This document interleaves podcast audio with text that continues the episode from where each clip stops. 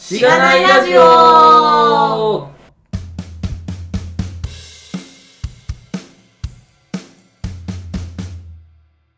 はようございます。おはようございます。おはようございます。おはようございます。ということで、えー本日もゲストの方が来ています。内藤さんです。イェーイ。イェイ有名人。違う違う。やめて。有名なんですか？有名じゃないです。一般人ですよ。なるほど。軽く自己紹介いただいてもいいでしょうか？はい。えっ、と、前藤と言います。はい。えっ、と、今は5社目に勤めてる、なぜか転職のプロと一部の人たちに言われています。はい。よろしくお願いしおます。お願いしま。ますはい。まあ、その辺の話も、特に前編で、根掘り葉掘り、何でも話せる、何でもほぼ何でも話せるとはい。聞いているので、も聞いてください。はい。ぜひ、根掘り葉掘り聞いて、まずかったら、ズッキーがカットするので、はい。はい。頑張ってもらうと思います。はい。まずはじゃあ、ポッドキャストの紹介をさせていただければと思います。えーこのポッドキャストは SIR&SE から Web 系エンジニアに転職したんだが楽しくて仕方がないラジオ、略してしがないラジオです。題名の通り、SIR から Web 系に転職したパーソナリティのズッキーと、神が、近況を話したり、毎回様々なテーマで議論したりする番組です。しがないラジオでは、フィードバックをツイッターで募集しています。ハッシュタグ、シャープしがないラジオ、ひらがなでしがない、カタカナでラジオでツイートしてください。しがないラジオウェブページがあります。しがない .org にアクセスしてみてください。ページ内のフォームからもフィードバックをすることができます。感想、話してほしい話題、改善してほしいことなどつぶやいてもらえると、今後のポッドキャストをより良いものにしていけるので、ぜひたくさんのフィードバックをお待ちしています。お待ちしてます。お待ちしてます。おー。毎回あるくだり。すごい本物だ。ありがとうございます。そうですね。聞いていただいてるみたいで、ありがとうございます。しがないラジオ。はい。いつも楽しそうだなと思って。そうですかね。なんかテンションが低いって前フィードバックをもらった。上げてきますか？そうですね。今日はちょっと上げ上げでいきますか。はい。はい。今日は土曜日の朝なので、すごい時間もゆるっとしていて。あとそうですね。オフィスでお借りして、まだ言ってないのか、社名、今の。はい、えっと、デプロイゲートという会社に勤めています。はい。そちらのオフィスが渋谷にはい。ありまして、お伺いをして、めっちゃおしゃれな空間で今収ももっ録しておりますと褒めといてく。ださい。どの辺ですかね？いや、でもなんか、ありとあらゆるものが、おしゃ、おしゃれオフィスって感じですね。そうですね、あの、僕、グラスがおしゃれだなっていう 水を出されたグラスがね。そうそうそうそう。うち紙コップとかなんで、なんか、いや、すごいなと思いました。はい。はい。そんなおしゃれ空間で今日は収録しておりますが、えっと、前編ではまず、前藤さんが、まあ、何者なのか、何者なのか。これまでどのようなことをされていたのかみたいなところ、まあ、前藤さんのことを知らない人も、うんまあ、万が一いるかもしれないので、いっぱいいますよ。もう。その辺のことを聞ければと思っています。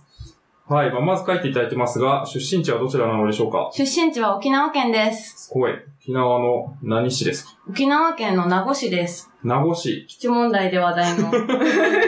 それを出していいのかちょっと迷いましたけど。いいです、いいです。そうなんですね。はいえー、沖縄高専卒なんですけど、沖縄高専辺野古にあって、ちょうど今話題のところに近いんですよね。なるほど。なるほど。はい。えー、その辺でなんかあったんですか？なんか、こう、基地があったから、高専時代どうだったとか。あ、全然、全然ではないですけど、いたまにヘリコプターの音がちょっとうるさくて授業が一瞬中断するとかはありました。あまあ、なるほど。そうなんですね。まあ、それは、自衛隊とか、そうか、あるところはどこも。あと今は、あの、学生時代の先生たちのツイッターとか見てると、こう、反対運動の人たちが道に広がってて、こう、その一本でしか高専に行けないので、渋滞がすごくて朝遅刻しそうになるみたいな話を聞きますね。なるほど。それは確かに大変かもしれない。そうなんですね。えー、え、待って、ま、前向きな面を言いたいでも。はい、沖縄。で沖縄高専の、高専じゃなくても沖縄でも。海とかはやっぱ近い。あ、綺麗ですで。あの青い海が普通だと思ってたんで、上京してきて初めて江ノ島に行った時に、あ、海がグレーみたいな。これみんな泳ぐのか？みたいな気持ちになりました、最初。まあ、そうですよね。はい。確かに。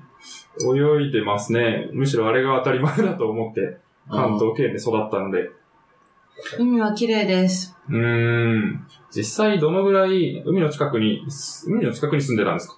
海の、えっと、高専は海が見えるところにあります。そのぐらいの距離だと、実際どのぐらい人は海に遊びに行くんですか？いい質問ですね。はい海で泳ぐことはほぼない。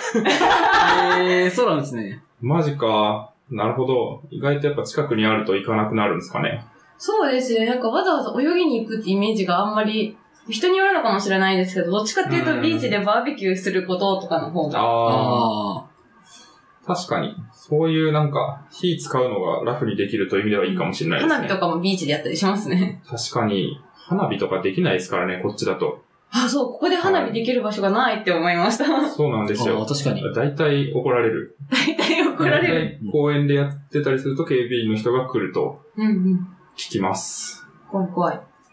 そうなんですね。なるほど。高専ははい。何を勉強されてたんですか？高専は、えっ、と、はい。メディア情報工学科っていう学科出身で、情報工学科。何にも伝わらないって今思いましたよね。ちょっと顔に出てますよ。あ、メディア情報工学科。情報系はい、そうですではあるってことですね。まあ、プログラミングもやるし、あとは、えっ、と、CG とか映像の編集とか画像編集とかもやるし、うんネットワークの授業もやる、あるし、みたいな。うんうんセキュリティとか、いろんなことをガバッと勉強する、広くは、割と広く浅くな学科だったなと思ってます。うーん。今はカリキュラムとかもしかしたら変わってるかもしれないですけど。なるほど。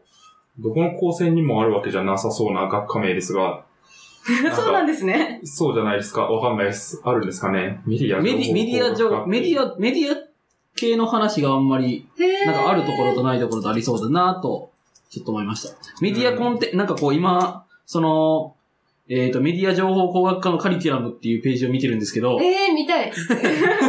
じゃあちょっと貼ります。見たいあの、今ね、いや、これ、これが、今貼ったやつが、それですけど、懐かしい。基礎科目群、メディアコンテンツ群、ソフトウェア群、ハードウェア、ネットワークみたいなのが続いてて。このメディアコンテンツとソフトウェアとかが一緒にあるっていうのはなんか珍しいのかなと思ったり、コンピューターグラフィックスとかもありますよね。あ、やりました、やりました。懐かしい。すごいいいですね。なんかちゃんと、こう、コンピュータサイエンスを学びつつ、それの応用まで学べるっていう、まあ、例えばグラフィックスとか、そういうメディアに関することとか、学べるのはすごいいいですね。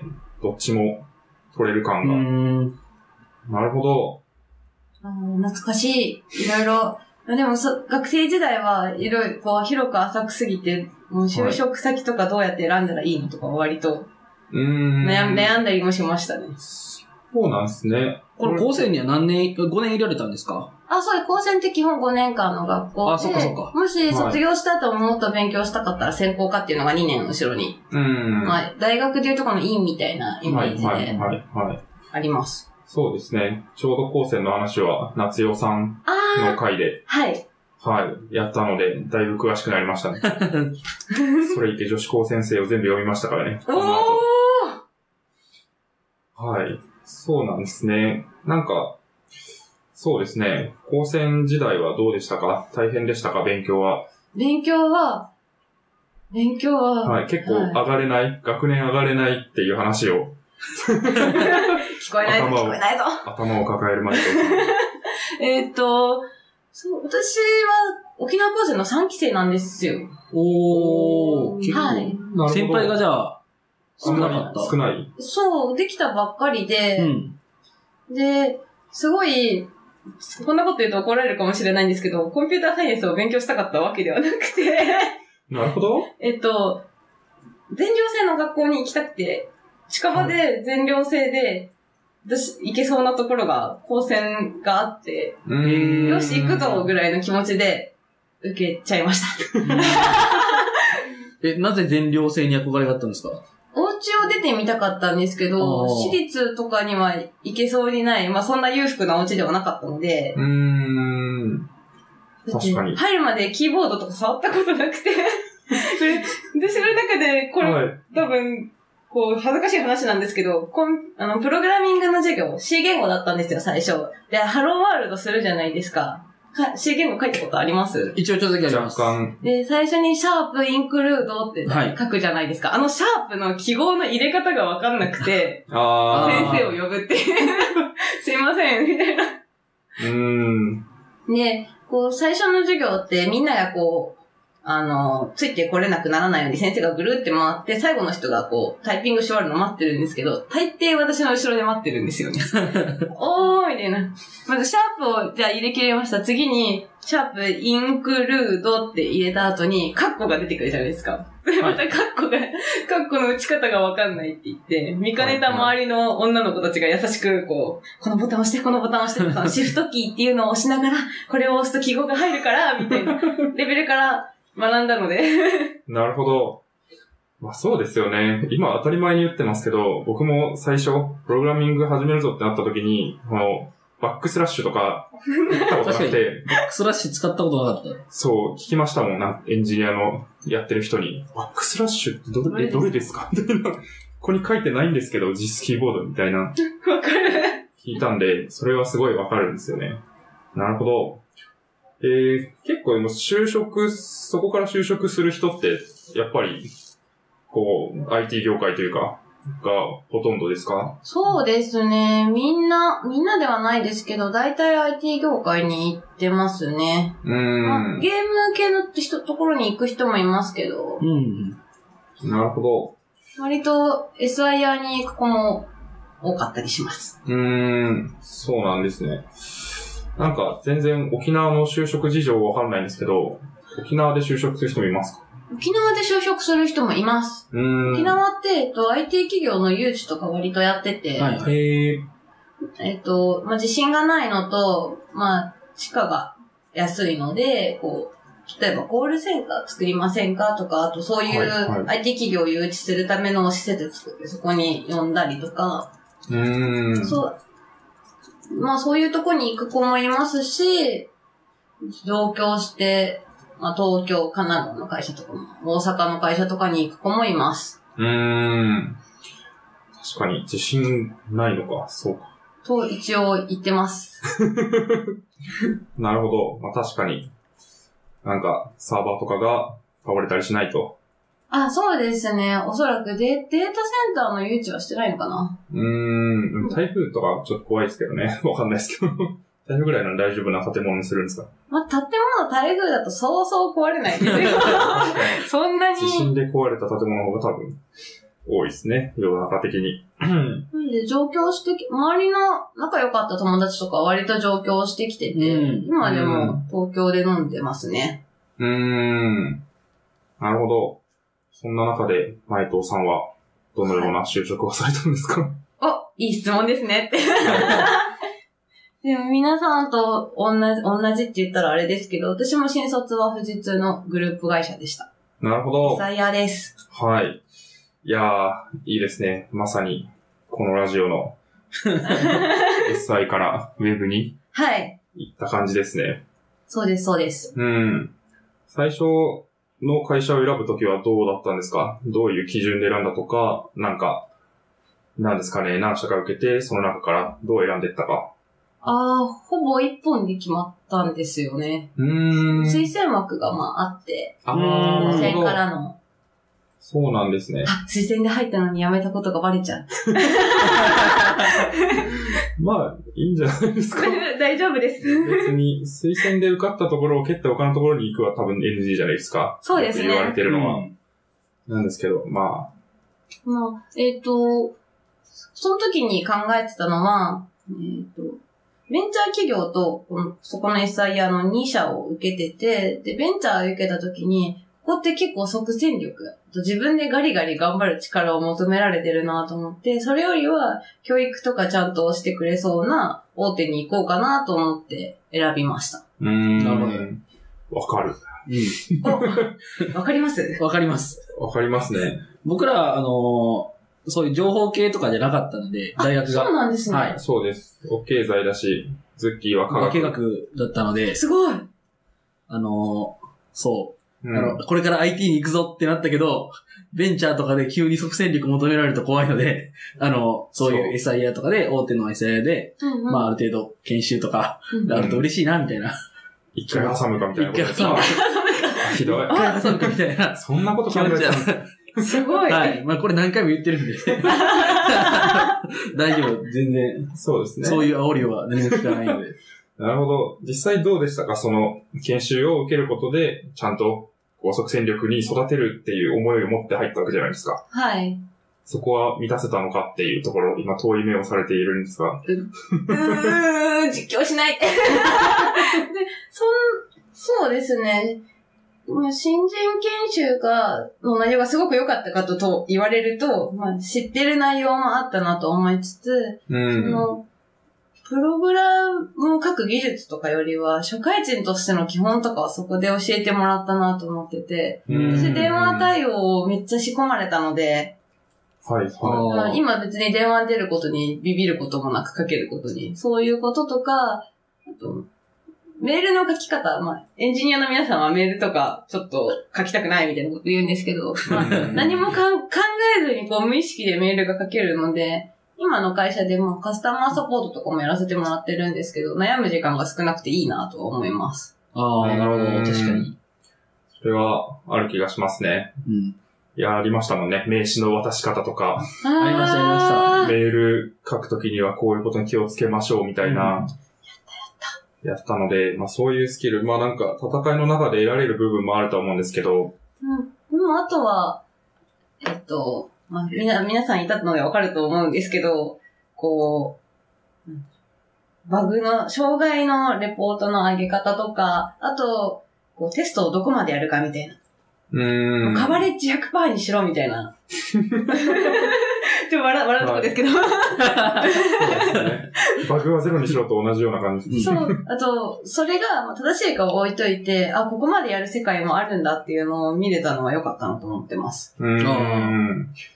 まあ確かに。そうですね。そこを知ってからまたウェブに来ると、あ、どういうことが違っていて、うんうん逆になんか前の方が良かったなって思うところもしかしたらあるかもしれないし、うん。なんかそういう比べるための、こう、対象ができたっていうはい。意味ではいいかもしれないですね。はいなるほど。いや、いい、珍しくいいことを言っている。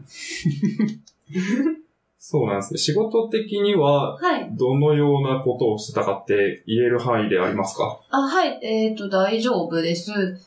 うんと、基本的には、昔から、すごい、すごく売れてるパッケージが社内にあって、で、その、保守と機能追加と、まあ、ババグ修正とか、新、新、なんて言えばいいんだろう。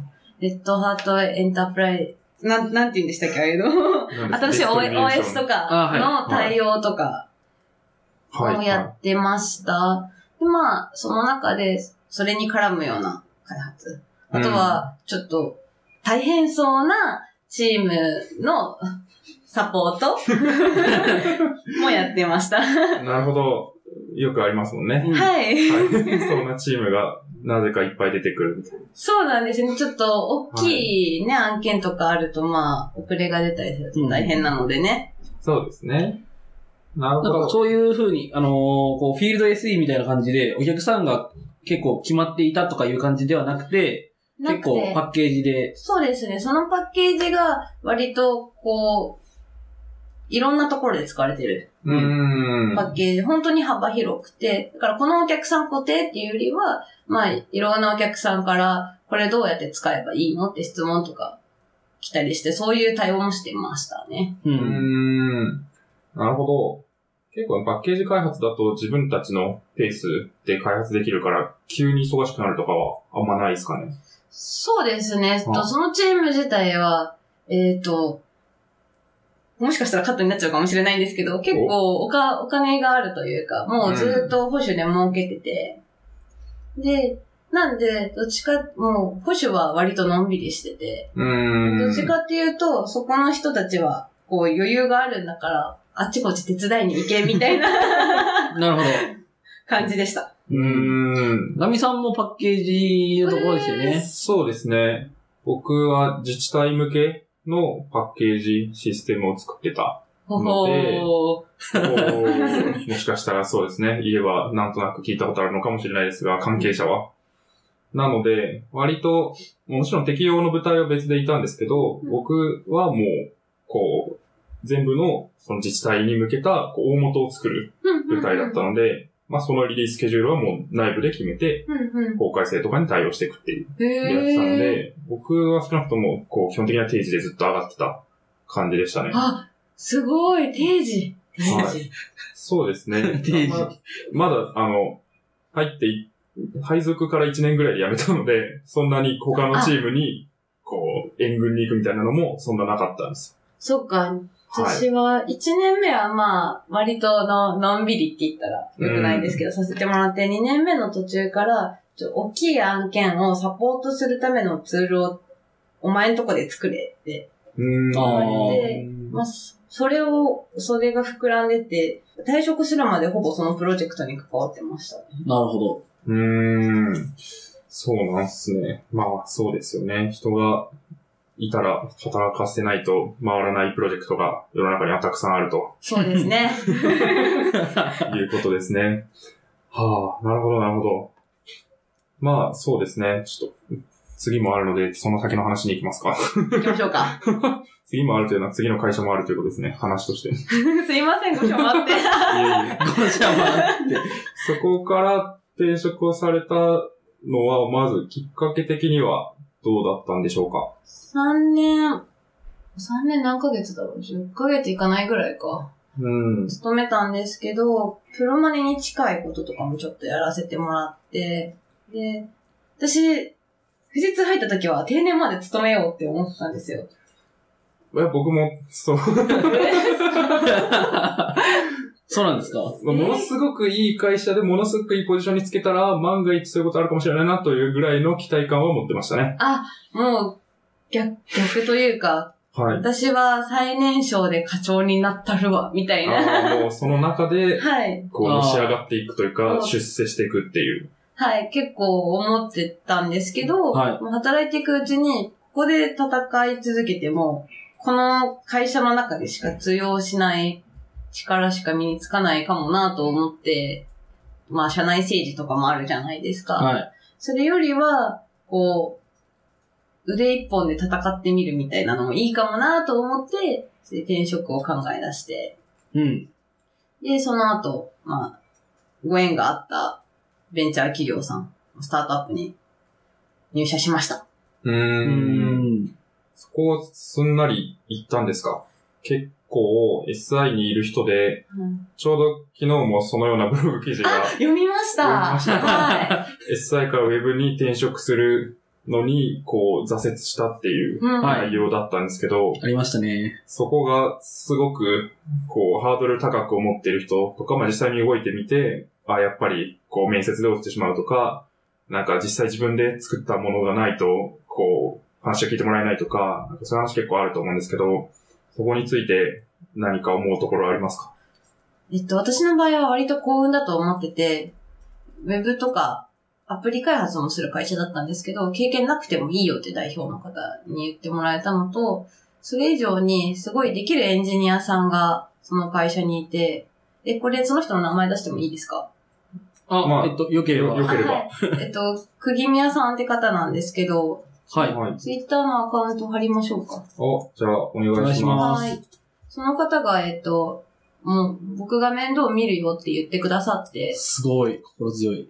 うん最初、代表の方じゃなくて、この方とお話しさせてもらって、でプロ、この人も、なんだろう、前別の会社にいて、こう、プロジェクトに対する考え方とかがすごいいいいいなと思ったら、大丈夫だよって言ってくださって、で、ほぼ、ほぼこの方に採用していただいたみたいな。うん感じですうんなんでその辺は、かなり幸運だったなと思ってます。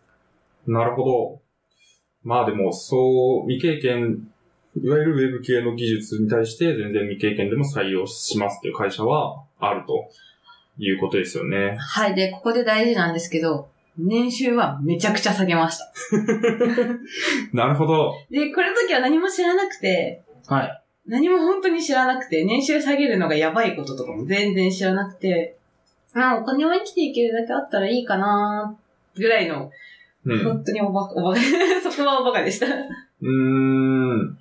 なるほど。そうなんですね。はい。それは、まあ、結構言いづらいかもしれないですけど、割と今思うともうちょっと高く、こうなるようなところを選ぶとか、まあ、あるいはもうちょっと交渉するべきだったっていう。そうですね。ちょ、すごいぶっちゃけると、年収300万切ってて。うーん。で、そう、その会社にいるときは、一瞬まあ、まあ、年金ギリギリ払えるかなぐらいのおー ギリギリでした。なるほど。で、そう、今思うと、まあ、会社の選び方なのか、それ、それが先にもう年収下がるとこういう生活になるって腹をくくっていくのかとか、うーんそ。の、お金が減るっていうことに対しての考えは若干甘かったなと思ってます。そうですね。だから、なんか、まあ、仮に年収を下げたとしても、そういう業界に行って、はいで技術をつけて、また上げていくっていう選択、ある種、はいその生活の、なんか、例えば飲み会にバンバン行けるみたいなのが行けなくなっちゃうみたいな、そういうのを受け入れるのかっていう選択をするか、もうそのもうちょっとこう上げていく、キープしていくっていう選択をした上で会社を選んで、はい。ダメだったら、まあ今の会社にいるとか、そういうこう、分かった上で選択をするべきだったっていうことですかね。そうですよね。まあ、あとは、こう、いいねだったんですよ。うーん。で、それは、釘宮さんではなくて代表の方とお金の話はさせてもらって、言われて、で、それが低いか高いかもその時は分からなくて、ああ。なるほどぐらいの気持ち。まあ未経験でそれでも雇ってもらえたのはすごく感謝しているので、まあお金については考えた上でが大事ですかね。うん。あとはもうちょい、周りに、実だと周りにあんまりいないんですけど、こう、そういう業界に転職した人に話を聞いてみるとかしてもよかったなと。もう自分で、 Wantedlyで探して、話を聞きに行ってサクッと決めちゃったんで。おーうんなるほど。はい。そうですね。ここら辺を相談できたりとかする人はやっぱりうん。心強いなと。結構まあ僕とかはそのエージェントの人を使ってお願いして紹介してもらったので、うん。まあエージェントの人にまあそういう話も聞けたうん、うん、うん。し、まあ多分、こう、あまりにも安い値段とかをエージェントに、エージェントの人に言ったらそこで止められるとかもあると思うのへで、なんかそこで相談できる人ができたっていうのは良かったかなと思いますね。うん。そうですね。僕もそういうエージェント経由だったんで、えー、えっ、と、基本的にはそこでいろいろやり取りしてくれたっていう、その、中、間に立ってくれたっていうのは、まあ、いろいろ、まあまあ、そういう、あえっ、と、エージェントさんのビジネスなんで、まあ、ある程度ありますけど、まあちょっとエージェント経由だったら安くなりがちみたいなのもあると思うんですけど、まあそれでもいろいろ、まあ知らない僕からしたらいろいろやってくれたんじゃないかなっていうふうに思ってました。まああと、あれですよね。まあ、もしこれを聞いてくいられてる方で転職するってなったら、まあ相談に乗りますよっていう。そうですね。僕らが。僕らが DM、DM してくだされば。はい。お電話はこちらみたいなやつですね。そうですね。あと、オフ会もやろうと思ってて、しがないラジオの。あー、ツイッターで見ました。はい。ちょっとまだ場所とか 日程とかは調整中なのですが、はい。そういうところで、まあ、定期的にできれば、そういうコミュニティもできるかなと思うので、うんうん。まあ、そうですね。やっぱ一人で戦うの辛いじゃないですか。情報も全然ないし、わか同期で辞める人とか、そんな、早い段階でいない、めったにいない。めったにいないですよね。うんはい。なので、そういう人をいろんな会社から集められたようなコミュニティがあるといいかなっていうのは確かにありますね。同期で辞める、今の年、あれでも同期で辞めるってなったら結構な相談されることが多いんですよね。へうー。ーん。だからね、我々より後にそんなにいないのかなみたいな 気がするんで、同期で辞めた人が。私もトップバッターだったと思います。3年。おーあそうなんです勤めたけど。そうですね。うん。なるほど。まあ、そんなこともあったんですけど、ちゃんと次は、次、次の会社にまた、またとか言っちゃった。今2社目の話でしたよね。はい。はい。次3社目。すごい、サクサク会社が移っていく。その前の会社、はい2社目は私、じ実は5ヶ月しか勤めてないので、割うとんサクッと。そうなんですね。5ヶ月は何をされてたんですか？5ヶ月は、開発。とアンドロイドアプリとウェブサービスの開発を一応。うんしました。なるほど。まあここで一瞬 Railsに触れ、あとい一瞬 Androidに触れた。うんうん、うん。一応 Androidアプリは一回リリースしてます。はいはい。今はもうないですけど。そうなんですね。僕らも一回 リリースした Android アプリ今動いてるんですかね、あれ。え、作ったんですか？はい。なんか、えっと、しまあ、ほぼ趣味みたいなもんでうん。作ったんですけど、去年の1月？もうに1年経ちましたね。そんぐらいですかね。えー、何アプリですか？あれ、リリース？リリースして、したっけ？しましたよ。ちゃんと、はいあの、Google プレイに上がってましあ、たよ。本当ですか？はい。わ、すごい。へはい。言うんですか、これ？え、聞いて大丈夫なやつですか？え全全然大丈夫だと思います。あの、そっか。そうですね。全然メンテしてないんで。メンテしてなくて動くかどうかわかんない。ヒストリープっていうやつですね。うんタイムリープ型観光アプリ。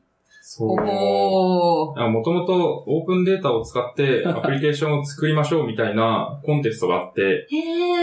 それのためにめっちゃ頑張ってデザイナーの友達とか巻き込んで作ったんですけど、箸にも棒にもかからずに、こうなんか、いや、これ絶対グランプリっしょとか言って、そ したらちょっとめっちゃ頑張るわとか言ってたんですけど、箸にも棒にもかからなかったので、なんか急に萎えて何もしなくなった アプリがこちらになります。えー時代、え、すごいイベントが発生したスポットだけが地図上に出る。ああ、例えば、はいえっ、と、鎌倉時代とかにすると、鎌倉時代、その地図上に鎌倉時代に、何かイベント、あ大きいイベントがあったそうそうそう。のに関わってる土地に、こう、ピンが打たれるみたええー、いな。面白い。京都とかに行って、なんか時代別で、こう、あー、史楽しい。跡を見ていくみたいな、まあできるはずだったんですけど、ちょっと、あのまだ、ね、品川区のデータしか入れてない。何の価値もないんですけど、今、みたいなことはやってましたね。そうですね。これで、なんか、ちょっとね、触りました。一応確か研修で Java、あの、富士通時代の研修で Java を勉強してたので、同じ。で、まあそうですよね。で、に。うん。いけるっしょって言って、Android ならいけるっしょって言って、Android を作ったっていう。すごい。うん。でも、Android と Rails を触りますってなった時、なん基本もう、最初一社目では全然そういう技術とは別のところだったと思うんですけど、そこは、こう、頑張ってキャッチアップしたって感じですか？独学したり、まあ教えてもらったり、会社の方に。そうですね、その、私をこう採用してくれた釘宮さんが本当に手厚く面倒見てくれて、うん彼、アンドロイド界隈で結構すごい人だと思ってるんですけど、そんなすごい人にあんな時間を取らせて解説させたの、今思うと本当に申し訳ないなと思いながら、すごい優しくて、そもそも画面っていうものが存在しないシステムをずっとやってたので、ああアンドロイドだと、誰かの操作に応じてイベントが起きるじゃないですか。まあ今だとフロントエンドとかもそうだと思うんですよ。はいはい。ボタンを押したらこれが起きるとか、うん。その概念が本当にわかんなくて最初。うんまあ UI というものがなかったわけですよね。確かに。人の操作によって処理を変えるみたいな。それってまあ、まあこの操作が行われたらこれっていう定義をしていくわけじゃないですか。うんそれが、えみたいな、こう、ボタンを押したらここに入って、えみたいな。ボタンね、画面みたいなみたいな感じだったんですけど、まあそれはかなり、こう、その、釘宮さんが面倒を見てくれたのと、まああとはいろんなおすすめされたスライドをいっぱい読んだりとかして、今でも分かってるかと言われると怪しいですけど。でもウェブもそうですよね。こう、 Railsだと、とモデルビューコントローラーってあると思うんですけど。まああれも画面みたいな。確かに。ビューって何みたいな。そう機械相手に通信してもよかったのにみたいなそうそうそうそう世界から来ると、だいぶ変わりますよね。あんまり通信もなかったので、うん画面が押されて、まあ、レジュだと、ビューで何か操作が行われるとコントローラーにまあ行って、そこからモデル呼び出していろいろして、データを返すみたいな。私のウェブに関する知識は、高専でちょっとだけやったどっかのサーバーに HTML ファイルファイルを置いておいて、それを読みに行くっていう、まあ、うん。すごい昔のサイトみたいなうん。イメージしかなかったんで、こう、動作によって何かをデータベースに保存して、その後、何か返してあげるみたいな。そういう概念をが衝撃的でしたね。う。うんん。そうか。なるほど。いやそこ結構面白いと思ってて、うんなんか、こう、僕ら情報系じゃないんですよ。うんうんで、情報系じゃないコンプレックスみたいなのが、なんかずっとあるはあって、へえ。あ情報系の人だと、なんか別に、ウェブサイトでも、アンドロイドアプリでもすぐ作れるんでしょみたいな、なんかそういう、こう、劣等感と憧れみたいなのがないわけの気持ちがあって、はい。ただでも、別に5年間情報科学を学んだとしても、そのウェブの技術っていうのはまたなんか全然違う考え方だったりとか、するんだなっていうのは、割と、まあそれ考えればそうなんですけど、うんうん結構面白いなというか、なんかこう違うところを見ているのかなっていうのはありますかね。ああ、そう、そうなんですね。情報系じゃないコンプレックスなるものが。うーん。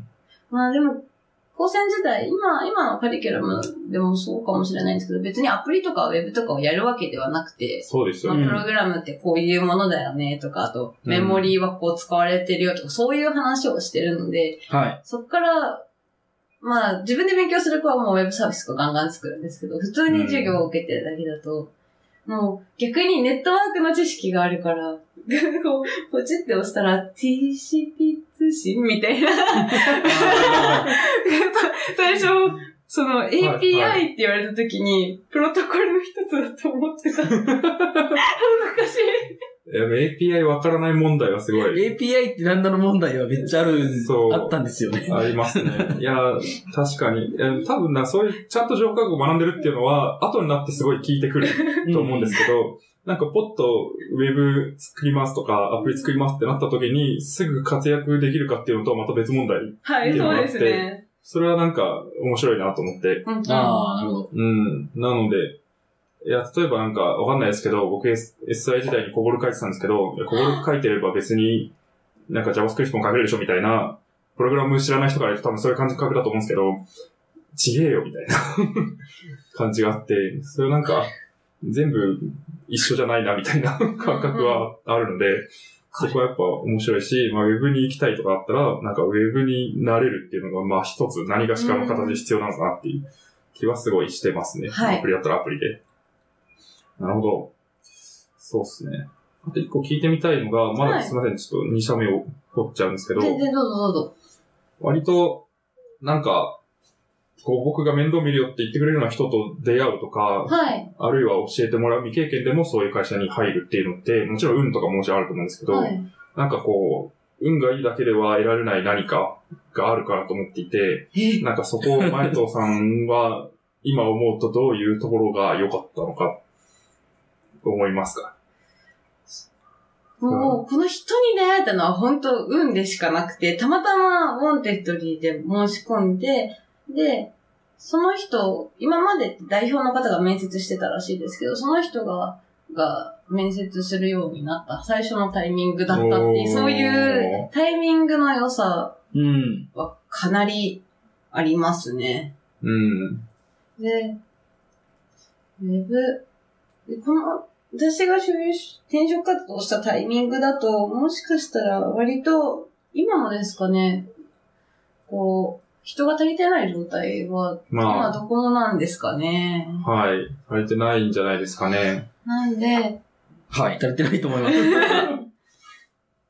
みんな割とでも即戦力を求めてる感じなんですかね。うーん。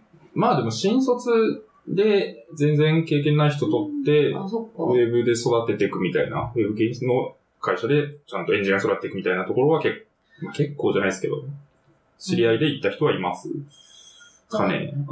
うん。運が良かったっていうよりは、学生時代の選択が良かったなと思ったのは、高専って、えっと、5年間、中学校卒業して5年間通うんですけど、卒業するとき20歳なんですよ。確かに。はい。はい。なんで、えっと、富士通のグループ会社に3年以上勤めて後でも、就職活動したときまだ23とかそうですよね。なったんでうんその、わ、こう、大卒の方とかよりは、こう転職するタイミングがかかなりわ年齢が若かったっていうのは良かったのかなって。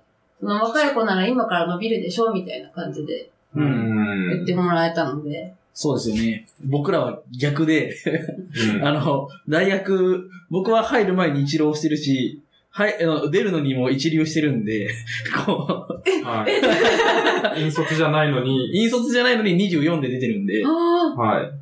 そうですね。僕も一緒ですね。大学と就職一浪ずつしてるんで、就職一郎。はい。一年フリーターだったんですよ、僕は。っていうのがあって、あの、若いのいいなって思ってました。そうですね。あの、入るときに、同じじゃないですか。どうい全員が、あの、フラットに、あの、高専、高専でやったり専門卒の人と、そういう人で、で、若いうちに就職できて羨ましいなって思ってました。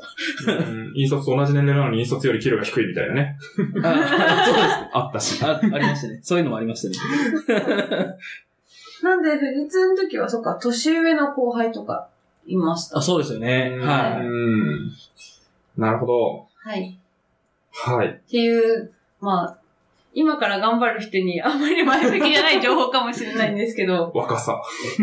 そこはでも、うん。その時何も分かってないペーペーとしてはラッキーだったなと本当に思ってうます。ん。確かに。あとはまあなんか、普通 Wantedlyでこう探して、そこに話聞きに行くみたいなところって結構勇気いると思うんですよね。確かに。僕、全然なんか、エージェントの人頼みで今のところ決めたので、うんうんなんかそういうフットワークの軽さみたいなのは、やはり大事なのかなっていう気もしますし、なんか、こう変なエージェントを使うと変な会社しか紹介してくれないみたいな問題はもちろんあって、どことは言わないんですけど、どことは言わないですけどね。あ はい。そうなった時に何も知らないと、あ、そういう会社しか僕は受けられないんだみたいな感じになっちゃうと思うんですけど、普通にモテットリーとか使えば、もう直で出会えるわけで、ーうんうんそれで、なんかバイアスかけずに、いいと思ったところを受けていくっていうのも一つあるのかなっていう。ああ、モンテドリ教えてもらえたのはそういう意味だと良かったですね。この会社以外にも何社かお話聞かせてもらったんですけど、あ、ベンチャーってこういうものなんだ、スタートアップって呼ぶんだ、みたいな、そういうとこから知れたので。その時、モンテドリー、あれ？今から、えっ、と、4年前とかってモンテドリーって、まあ、の伸び始めみたいなそうですね。タイミン確かに。グですようーんね。と思いますかね。で、結構イケてるスタートアップ、ベンチャーとかがわーっていた時代で、よかったなと。モンテドリ教えてもらえたのはよかったですね。うん一番最初、あの、ほにゃらら転職とかにそうですね。登録していっぱい見たんですけども、情報量多すぎて、うん。はわかんないみたいい。な。そうなんすよ。すぐ会えるわけじゃないし、その文章から判断して申し込みを押さなきゃいけないし、とか。うん。確かに、 Wantedlyだったらもうすぐ話聞きに行きたいって押したら、すぐチャットが始まって、うんみたいなねすごいぶっちゃけたことを言うと、私もエージェントさんに一回話を聞きに行ってて、それで良かったなって思ったのは、履歴書と職務経歴書を一緒にすっごいいいやつ作ってくれたんですよ。ああ、それはありますね。そうそう。で、初めて転職する人って履歴書とか職務経歴書の書き方知らないので、そう、とりあえずそういうプロに話を聞きに行って、作るところを手伝ってもらうっていうのは、あもちろんそこでいいところを紹介してもらえたらいいんですけど、そうで、まあ、すどうせ、こう、なんだろう、人材紹介とかって思うんじゃなくて、一回聞いてみ見ると、あ、こういう風に転職活動すればいいんだ、みたいな参考にはなるかなと思います。うーん。確かに。まあ、うまく使っていくとはい。いうことですかね。どっちも使うとやっぱりいいところうん。取れるかなと思うんで、はい。最終的にどっちで決まるにしても。うん。比べられるのいいですもんね。うんそうですね。だし。うん。なるほど。ありがとうございます。はい。はい。続いてはじゃあ3社目に。まあ別にこれ順番に追っていくんですか 順番、いい、いいですよ。何でも聞いてください。はい。そこから移られるのは、なんか、どういうきっかけですか？アプリとか作らせてもらったんですけど、結構、まあ代表さんのやりたいことと私のやりたいこと違うかなっていうのと、うんまあ人数少ない会社で、まあ、まあ、ね、お金とかいろいろ。あったので、はい。で、はい。まあ、い はい。で、全然切らなくて大丈夫です。よ。はい。すごい。で、まあ、いろいろ、こにもやって、で、はい。次を探そうかなと思って、まあ、先にもう辞めることを決めた状態での転職活動。これすごくて、うんえっと、入社までに3週間くらいしかかかってないです、次の会社に。うすごい。ーん。はい。ややめようって思ってからってことですか？あってから。あ、まあ、ほぼ、辞めようって思ってからだと1ヶ月も経ってないか。うんおすごい。3月の終わりぐらいから、こう、辞めようかなって考え始めて、4月の最初の方で代表さんに、こう、こあの、直接じゃなくて一旦 Slackとかで伝えて、はい。で、その間に、また Wantedlyで会社探して、うん。で、話を聞きに行って、いいじゃんみたいなことを、その3社目の人に言われて、で、じゃあすぐ来れるみたいな。うん一応4月末まで今の会社なんでって言って、でも、5月から働くみたいな。すごいスピード感。そうっすね。なんか、面白いっすよね。ウェブ系だと、まあ、トントン拍子で。そうなんですよね。あと、まあ、他と迷ってるみたいな雰囲気が出ると、もう、我先にと、なるべく早くオファー出したりするので、うちもいい人がいたら、すごい早く面接の日程組んでとか、やりますし、まあ、1日にもう2回やっちゃうとか、ううん。そういうので、なるべく早く設定持って、決めてもらって、入ってもらう。っていうのはあるので、そのスピード感はすごい面白いですよね。多分、富士通だとこうはいかないかなって。確かに、取るのに1年とかかかりそう。うーん。なるほど。はい。はい。ここもまあ、 Wantedly 経由で、話を聞きに行きたいを押し、ポチッと押して話聞きに行って、まあんまりご存知ないかもしれないんですけど、もう今は亡くなっちゃった、亡くなっちゃった？今はスーパーシップさんっあ、そうです。ていう会社さんに。えっと、でその当当時はソケットっていう会社で、はい。はい。でそまだ渋谷の道玄坂のマンションの一室にオフィスがある時代で、うんそこにお話聞きに行って、で CTO の方がお話ししてくださって、まあこ、ここでもまあいい出会いがあって、その CTO のことに会えてよかったなと思ってるんですけど、まあ、その、あんまり Android アプリも Web サービスもちょっとずつしか触ってない状態で、で、このプロダクトにすごいこだわるっていうよりは、こう、チームの考え方とか今度は大事にしたいなと思ってるタイミングだったので、うんそういう話をしたら、いいじゃんって言ってもらえて、っていう感じでしたね。う。うんーん。でどういう考え方を重視してたんですか？その前の会社が割と代表の方ががっつり決めて、じゃあ作れ、みたいな感じだったんですけど、そうじゃなくて、技術の選定とかも、どれ、どういう言語で書くかとか、どう作る、どのタイミングで出すかとかも、ちゃんとチームで目標を決めて進んでいきたいなっていうのがあって、うん。あとは、まあ、早く出した方がいいのかとか、ちゃんと実装して出した方がいいのかとか、そういうことも考えながら、ものを作っていきたいよねっていう話をして、俺もそう思ってるみたいな。全く同じじゃなかったんですけど、俺をこう考えてるよみたいなのをその面接してくれた CTO の人が話してくれて、ああ、とってもいいなと思いましたね。うーん。まあ確かになんか、どうしてもエンジニア転職ってなると、なんか技術的なところをこう見がちなことが多い。それはまあ採用の現場でっていうよりは、その受ける側として、うんなんか技術ないから転職できないとか、そういうのはありますけど、結構そのカルチャーとかですごい重視して採用する会社もある。うちも結構そうなんですけど。なので、なんか、例えばうち Node.js 使ってるんですけど、Node.js 使ってない人もバンバン入るし、そういうなんかカルチャーが合えば、全然、まあ、やれるでしょっていう感じはあるので、結局、そういうカルチャーがあった会社で、こう、同じ方向向いて働くってなると、自然と伸びるし、勉強もするし、うんうんうん。なんか、モチベーション高く、生産性高く働けるので、なんかそういう自分の考え方みたいなのをちゃんと伝えて、うん合ってるところを探すっていうのは一つあるかなっていう気はしますよね。そうですね。すごいめちゃくちゃこの技術がやりたいっていう人だったら、その技術やってる会社とかでもいいかもしれないんですけど、私、その時点でまだ、アンドロイド、レブ系だとアンドロイドとレールに一瞬触れたぐらいのレベル感だったので、これがやりたいっていうレベルのものがなくて、そういう意味だと、こう、カルチャーの話ができたのは良かったなと思ってます。うん。確かに。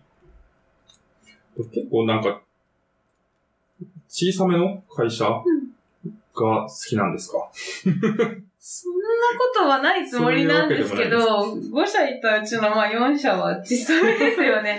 だって、そうですね。私最初の会社多分2000人規模で、その次7人で、その次入った時が15いってないか。うん。10人ちょいぐらいで、うんその次2人で、で、今5人はい。もなんで、う、めっちゃ、スタートアップ。大好きっ子みたいになってますけど。うんだけど、はいそうですね。その、実は、こう転職、もう3社目に転職するときに大手も受けている、大手というか、うん大きめの会社さんもお話聞きに行ってて、うん、やっぱ考え方が、開発に対する考え方とかがあったのがたまたまちちっちゃめの会社、3, 三社目選ぶときはそうだったなっていううーん。のと、えー、こんなこと言って世の中の人に怒られるかもしれないんですけど、カード切るの嫌なんですよ、ピって。はあの、あ、打刻、あ、打刻、打打刻刻。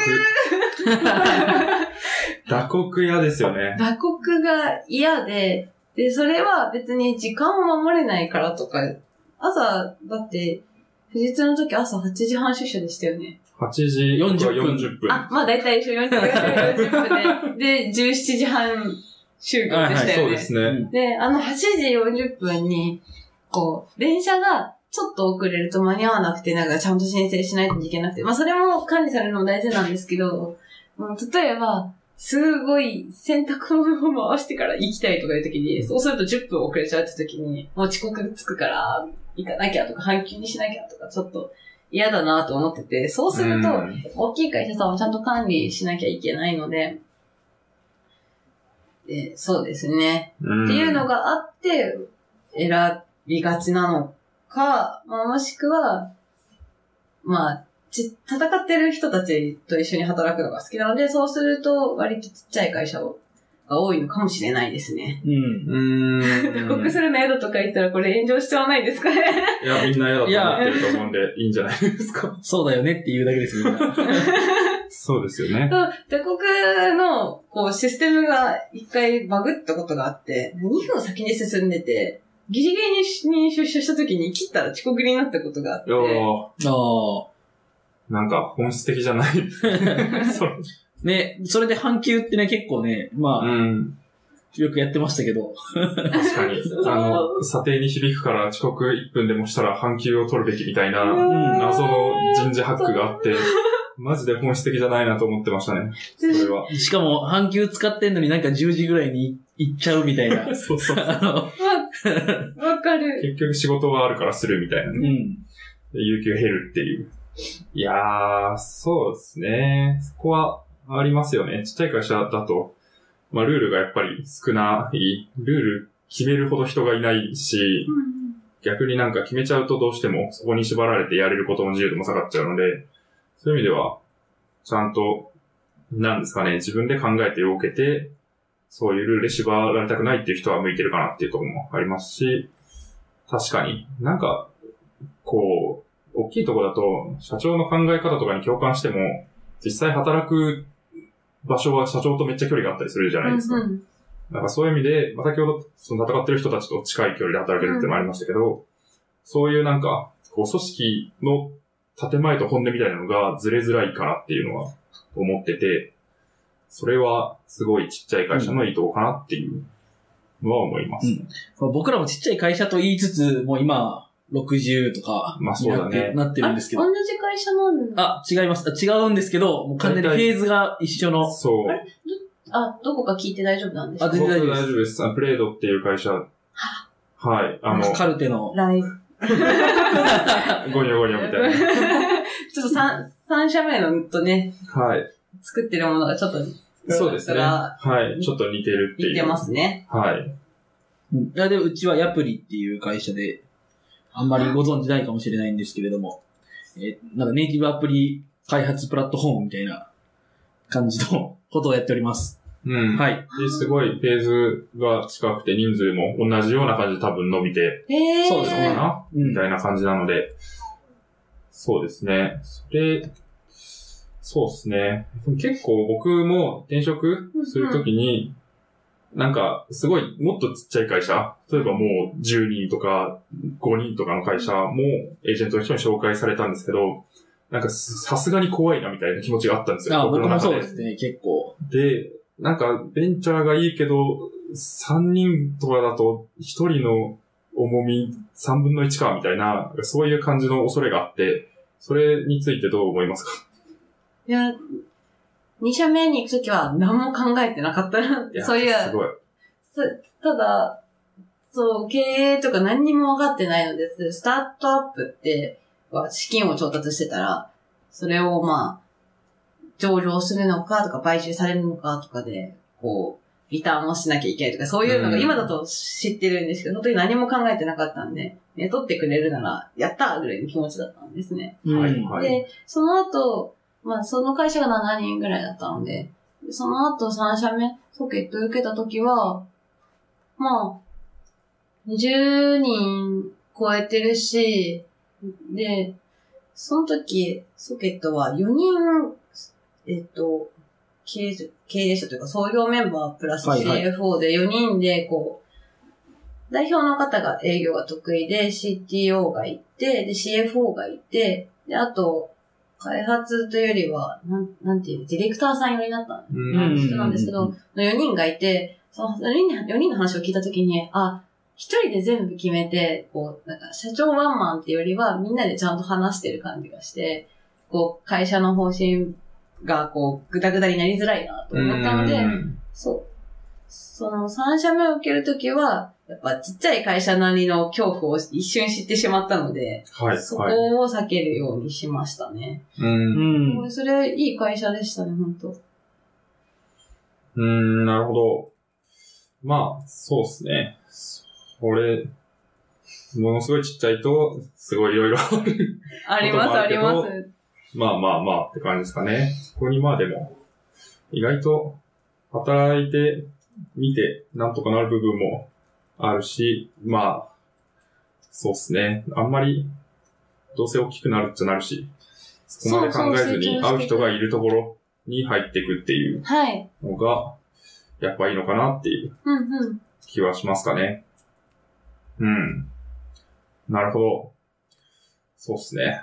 はい3社目はもうめっちゃ、最初入った時は、10人ちょい渋谷のマンションの一室で、そっから、まあ、買われて、今はもう合併されてスーパーシップさんになってると思うんですけど、うん。まあ、そういう大きくなっていくフェーズみたいなの見れたのは面白かったなと思ってます。うーん。確かに。なんか、会社ってこうできるんだ、みたいなうん。感覚って、もうできたものとして一社目に入ったので、全世界グループ16万人ですみたいな、国かよと思って、繰り返は。なんかそれもすでにあるものとして受け入れてたんですけど、あ、会社って作るんだ、みたいな感じはすごいあったし、その会社を作るっていうのに、そ自分が関わっていけるんだ、みたいなのは、まあ結構、まあ30人ぐらいの規模の会社でもあったので、うんうんそれがもっと強く感じられて面白いかなっていうのは確かにあるかもしれないですね。うん。うん。なるほど。はい。そこから一社経て、今の会社と いう感じですかね。そうですね。一社、そこ、三社目はまあ2年半かなぐらい勤めて、去年の4月に退職してるのか。うん。うん。うん。ね、そこそこ。すごいですね。去年の7月に退職して今5社目にいる。スピード感。スピード感。まあ、でボーナスステージらしいですからね、2017年は。あの、か、記事に書かれてましたけど、退職者、退職者アドベントカレンダーですかね、そうですね2017年の。退職者アドベントカレンダー2017に25日目の記事に書かれている と思いますね。おーこれ読まれちゃうんですね。ど。おそうですね、去年は2回退職、退職転職させてもらってね。はい。ボーナスステージ。ボーナスステージですよ。あ、ここにツイート貼ってありますね。あ、はい。ツイッター転職の話ですね。そうですね。うーん。去年末ぐらいからなんか話題というか、そう僕もこのツイッター見ました。ああ、すごい、ありがとうございます。恥ずかしい。あの、以前、僕、あの、えっと、お話、えっと、出演のご依頼させていただいた時にも言いましたけど、あの、LT ラバーズっていう、はいちょうど、あの、前職に、えっと、入られる直前？もしくは直後？直前でしたうね。ん。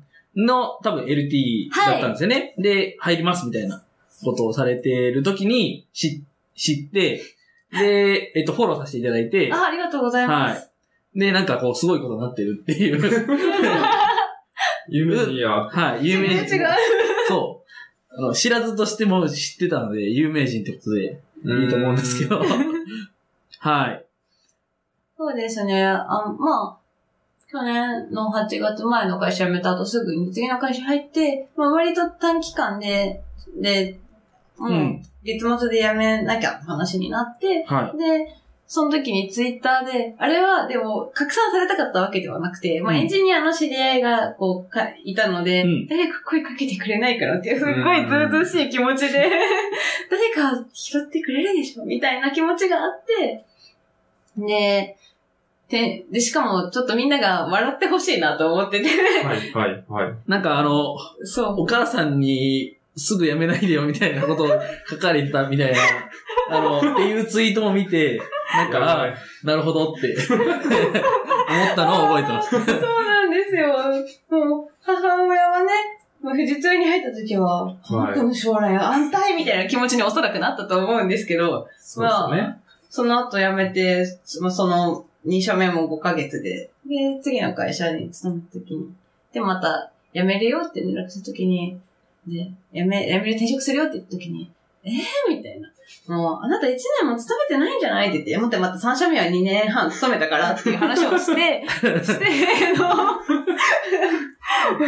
の、の、まあ、3、はい3ヶ月で前職は退職しているので、まあ、で、今、まあ、新しい会社見つかったことをもう報告したら、もう、もう慣れたのか、そうなの？ぐらいの。ああ、もう、もう、慣れ、慣れるが、慣れ、慣れが。大丈夫なのね、みたいな。すぐ決まるね、みたいな。エンジニアっていうか、プログラマーが違うのねみたいなことを 言ってました。なるほど。いやー、はそうっすね。まあツイートいろいろ声かけてもらってね。うんすごいうんそう、私今の会社もツイッターを、全然この会社の人たちのことを知らなくて、ツイはッターを見て、で、えっと、共通の知り合いがいて、その人経由で声をかけてもらいました。うんなるほどうん。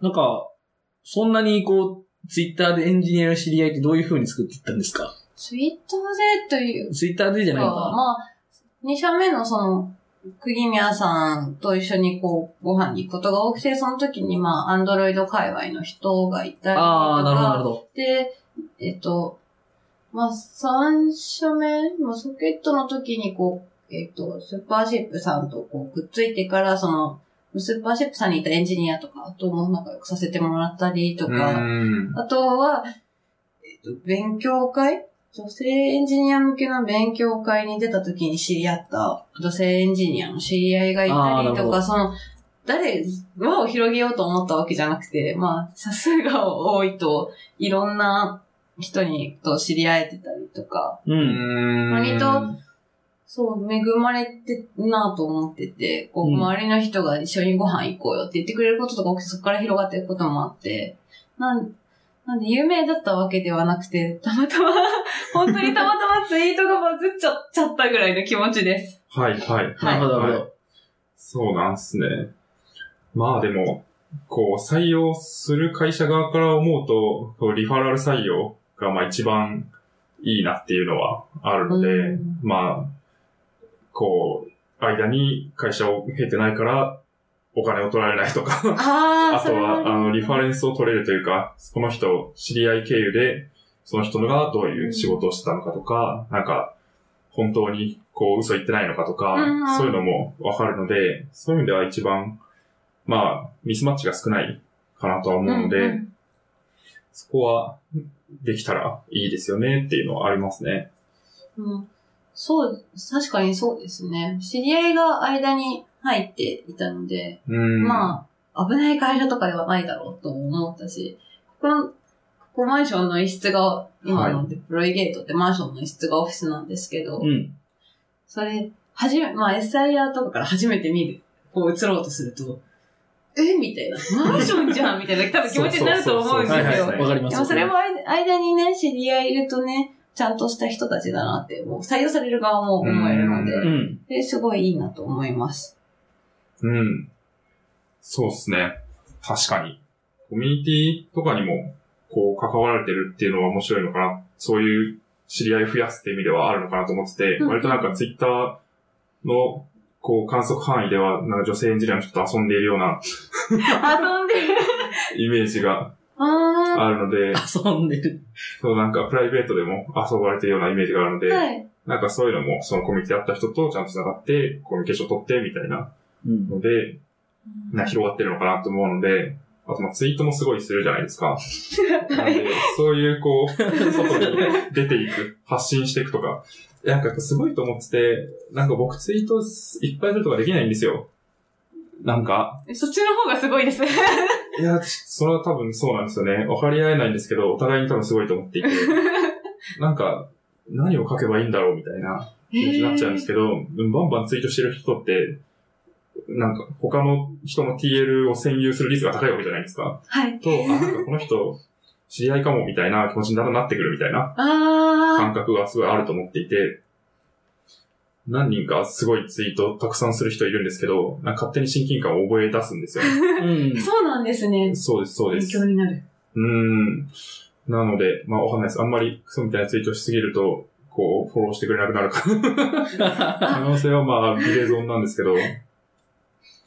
そうですね。あ、でもツイッターで知り合って、あ、エンジニアだってな、たまにいいねしてくれる人と、この間もそうか。まあ一回現実であ会ってる、現実とか言っちゃう。一回リアルでお会いしてた人なんですけど、まあツイッターでじゃあご飯行くかって言って、でご飯行ったりとかもあったので、う。うんん。そう、け、結構、まあ、ツイッターだと、現実で知ってる人の知り合いとかだと、何ですか？ネットで知り合った人に会うのは危ないって教えられるじゃないですか。はいあ今の年代はそう、僕らそうですよはまだ。そうですね。ね。で、なんで、そういう心配もないなとか、うーん。確かに。あとお酒が好きで、割と気軽にどこでも行っちゃうからかもしれない。これはいいことなのか。確かに。いや、でもそのフットワークの軽さみたいなのが、こう、そうですね。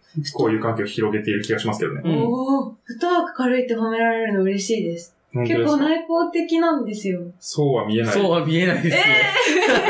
それはダウトですね。世の中の内向的な人に失礼ですよ。そうですね。でも、前、ちょ、2年前ぐらいになんか内向的な人は、実際は話すのが下手とかじゃなくて、こういう気持ちになるみたいな記事が、あ、もうどこに行ったか忘れちゃったんですけど、あって、すごい当てはまってるなと思って、うーん。後で URL 貼りますね。はい。はい。ですけど、すごい人と話すのが嫌とかではないんですけど、こうやっぱ話すことに MP を結構使うタイプなので、うー私。女の子とご飯行った帰りとか、めっちゃ会話の内容を反省会してます、一人で。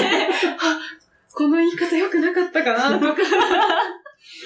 なるほど。ああ、まあそれはあったかもしれない。それはでも僕もそうです。そう言われると僕も内向的なんで。難しいっすね、そうなると。うん内向的なのとよく喋るのはまた違うんだなっていそうう感じですねはあるかもしきっれないです、とね。今日この収録の後も帰りながら、はいもっとこんなこと話せたんじゃないかとか思っちゃいます。いやでも僕も編集しながら思いますもん。うん これは嫌だな。自分の話を聞きながら、そうそこの説明もっとうまくできたな、みたう。いうな。ん。なるほどですね。はい。いやー、すごい話がそれたけど面白かった。なるほど。そうなんですね。えー、そうしたら、そうですね。まあ、なんか転職の話はそんな感じかなと思っています。はい。で、なんか働き方、職種的なこととかやってる内容的には結構書かれて、書いていただいてるんですけど、はい途中まではバリバリエンジニアされてて、で、そこからもうちょっと、こう違う部分、うんうん。バックオフィスとか、その広報とか、はいなんかそういうところに変わっていったっていう感じなんですかね？そうですね。三、三社目？まあソケットに入って、最初はまあプロダクトに関わってたんですけど、実際のコード、機能追加とかしたり、うん。途中からこう、えっ、と、うん経理業務じゃなくて、まあ請求業務の改善をしなきゃねって話になって、それを改善を手伝うようになって、システその請求業務用のシステム作ったりとかして、で、そ、そのまま、その請求業務用のシステムを作ったがゆえに、請求について一番詳しくなってしまって、うん。そのまま請求業務とかもやるようになって、っていう、こうすごくそっちの道に舵を切るぞと思ったわけではなくて、はい。三社目については途中から、こう、だんだんそっちに寄っていったみたいな。うん。でそもそも、バリ、こう、二社目をに行った時点で、あ、私はバリバリのエンジニアとして生きていけないと思っちゃって、うん まあ、富士通辞めるときに、よし、腕一本で生きていくぞと思ったのに、まあ、すぐすぐに、あ、こう、わかります？ウェブ界隈とかも本当、べ勉強するの大好きみたいな。自分でプロダクトもガンガン作っちゃうみたいな人が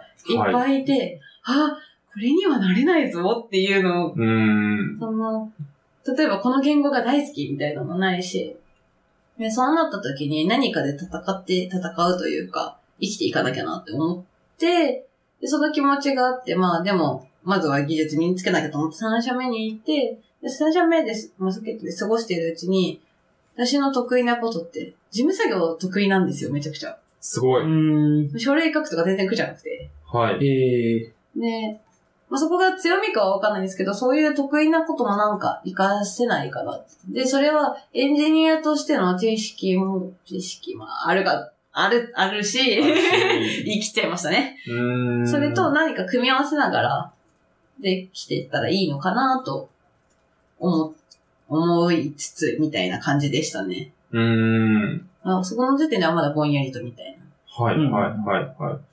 そうですね。なんか、そう、その辺もうちょっと後編に詳しく聞くかもしれないんですけど、どうぞ。面白いなと思ってて、うんうん。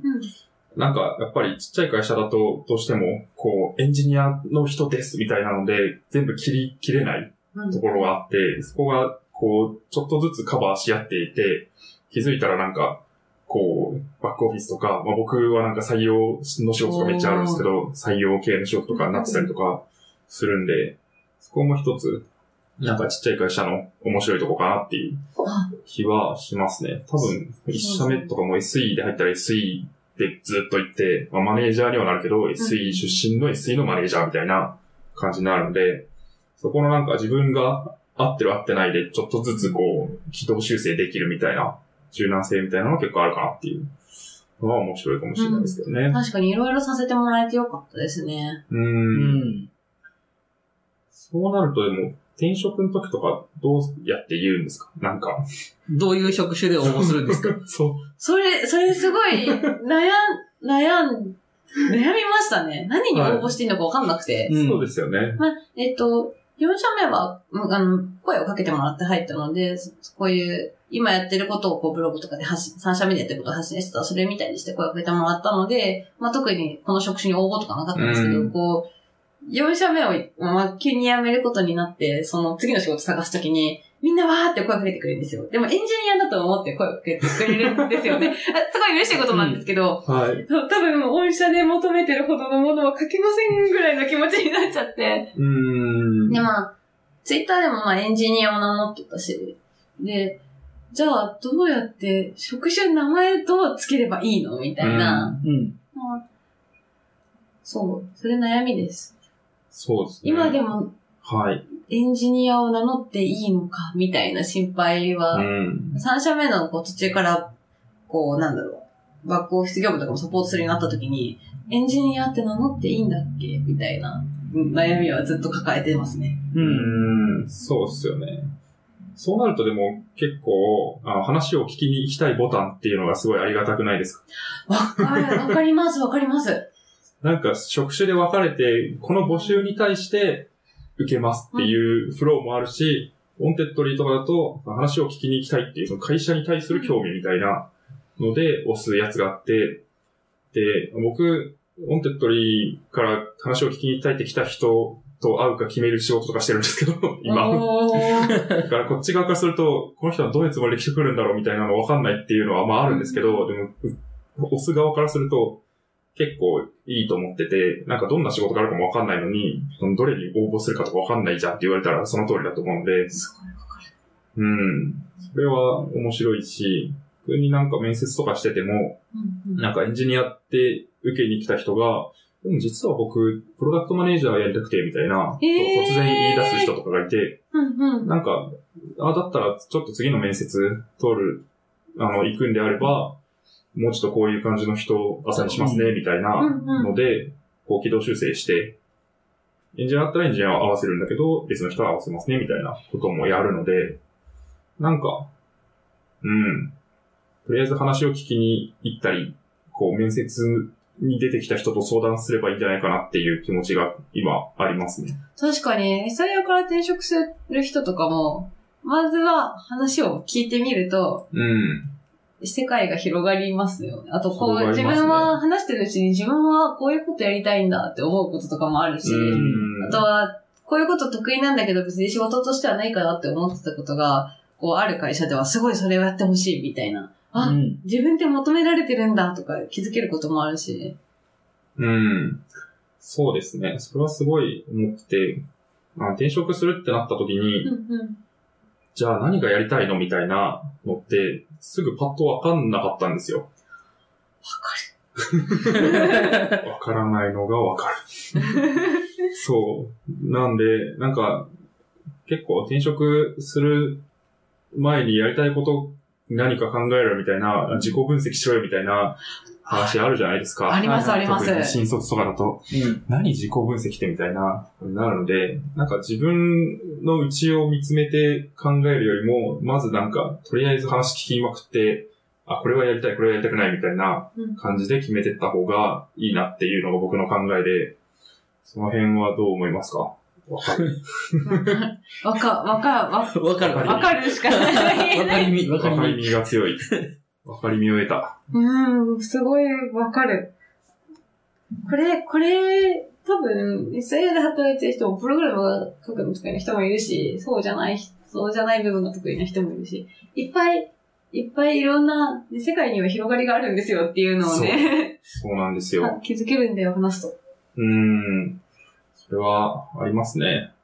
なんか、SI から、SNSE から Web 系のエンジニアになればいいんだよって言ってるかのようなラジオですけど、もおっと、もっとなんか、別にコンサルに、SE からコンサルに行く人もいるし、うん。別になんか僕もエンジニアになったけど、ほぼなんかビジネスとか人事とかなんかそういう感じのこともしてるし、なんかその中に多様性ってめちゃくちゃいっぱいあって、でもなんか、いや、エンジニアになれない怖い無理みたいなので諦めちゃうっていうよりは、もうちょっと別の可能性を知るっていうところがまずはすごく大事なんじゃないかなっていう気はしてますね。すごいいいこと言った。まとまった風。やばい。いいことを言ってしまった。まあ、楽しく働ける現場はなんかいっぱいありますよね。うんそうそうか。でも別に辞めるってて選択しなくてもいいなと思って、SIA から転職を一瞬考えて話を聞きに行って、あ、やっぱりこの会社でこういうことやってみたいって思うのもありだし。うーん。